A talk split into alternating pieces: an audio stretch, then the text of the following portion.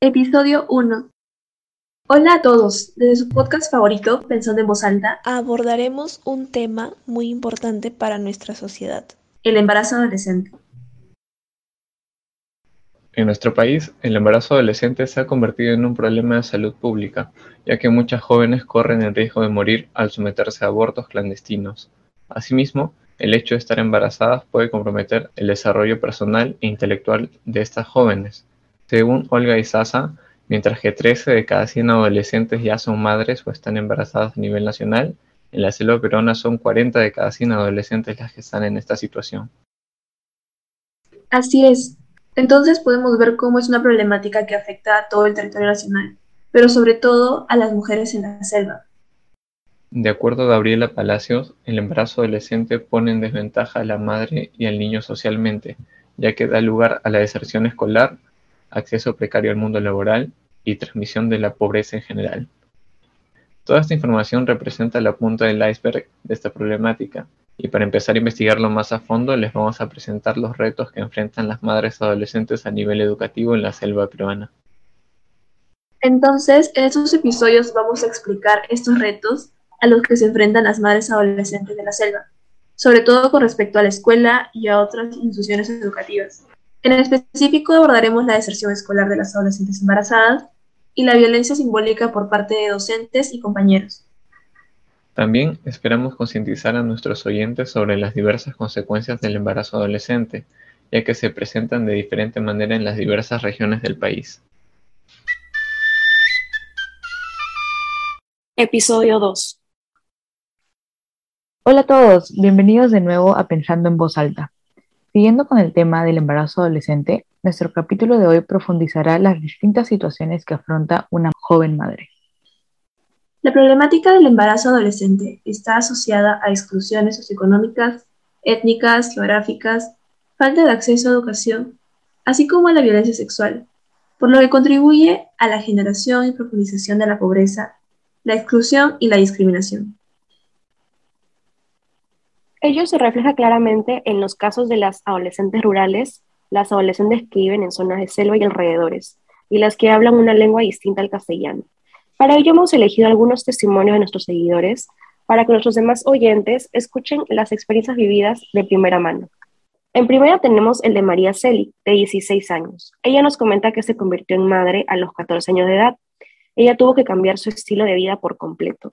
Ahora ya no podía salir con sus amigas y tener una vida social normal.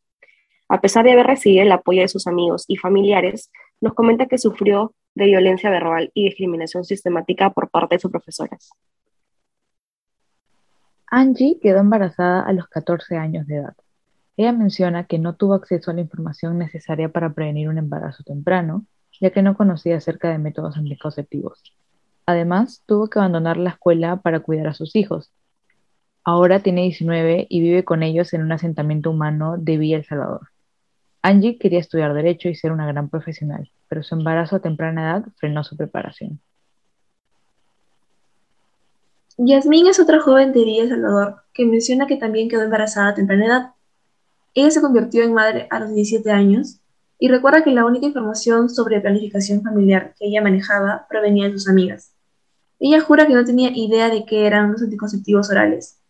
Por lo tanto, ella también se vio forzada a abandonar la escuela para poder cuidar a sus hijos.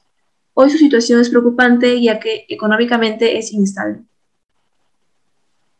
Una alumna del Colegio Titire de Moquegua que desea mantener su identidad anónima nos comenta que una compañera de tercero de secundaria quedó embarazada.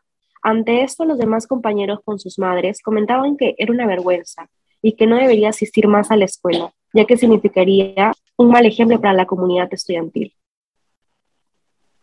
Una alumna de la institución educativa agropecuario artesanal de Aruntaya, en Moquegua, que también desea mantener su nombre oculto, nos comenta que hay muchas niñas que salen embarazadas y se retiran del colegio, porque creen que serán discriminadas y sienten vergüenza. Son pocas madres adolescentes las que siguen sus estudios y afrontan dificultades para reincorporarse. Todas estas madres adolescentes nos han contado sus experiencias y aunque parezcan escenarios ficticios, esta violencia, exclusión, acoso y muchos otros retos más es la realidad de muchas mujeres de nuestro país. ¿Conocías la gravedad de los retos que afrontan las madres adolescentes?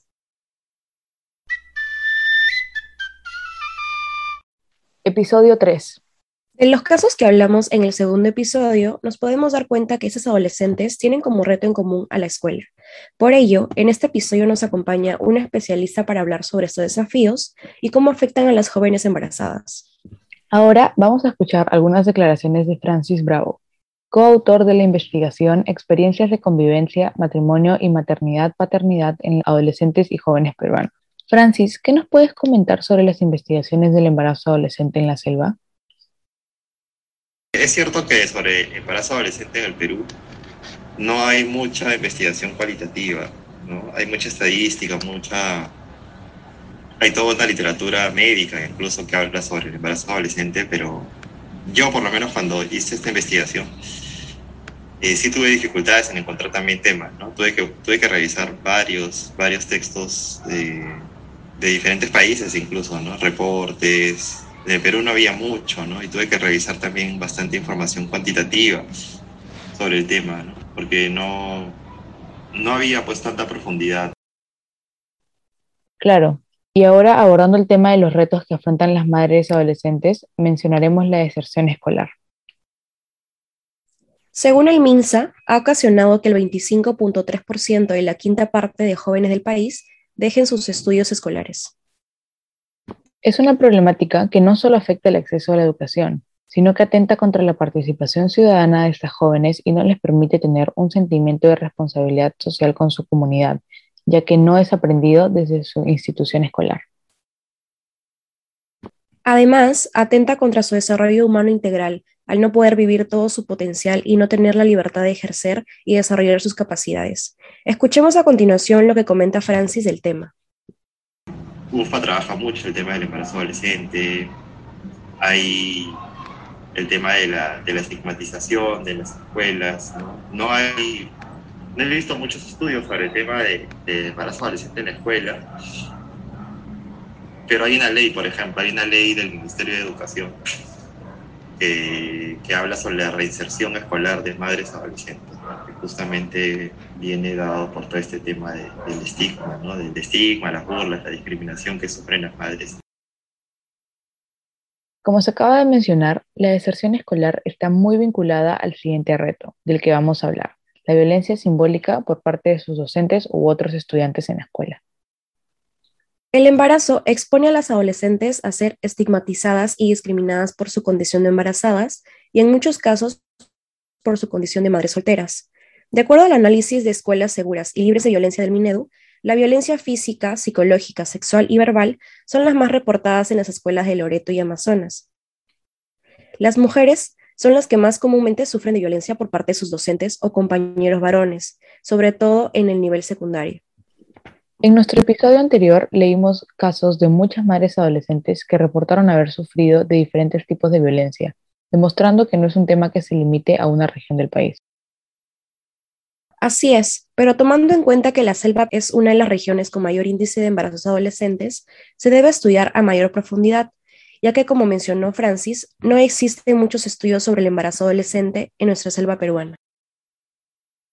Las madres adolescentes se enfrentan a diversos retos en la sociedad actual y por ello debemos informarnos y pedir al Ministerio de Educación una mejor formación basada en la educación sexual integral ESI, que prevenga los embarazos no deseados a nivel nacional y enseñe los valores humanos a cada estudiante para que puedan apoyar a sus compañeras madres y no se continúe con el ciclo de violencia y deserción escolar. Desde la educación inicia el cambio cuando les damos las herramientas a cada niño y adolescente para idear su plan de vida y vivir en un paraíso sin embarazo adolescente. Esperamos que compensando en voz alta, nuestros oyentes hayan podido aprender y tomar conciencia de la importancia de visibilizar los problemas que afectan a nuestra población amazónica. Finalmente, hay que recordar que no existe un verdadero desarrollo en el Perú hasta que se cierren las brechas y se garanticen oportunidades para todos. Muchas gracias por escuchar el episodio de esta semana. Esperemos que se conecten a Pensando en Voz Alta para la próxima.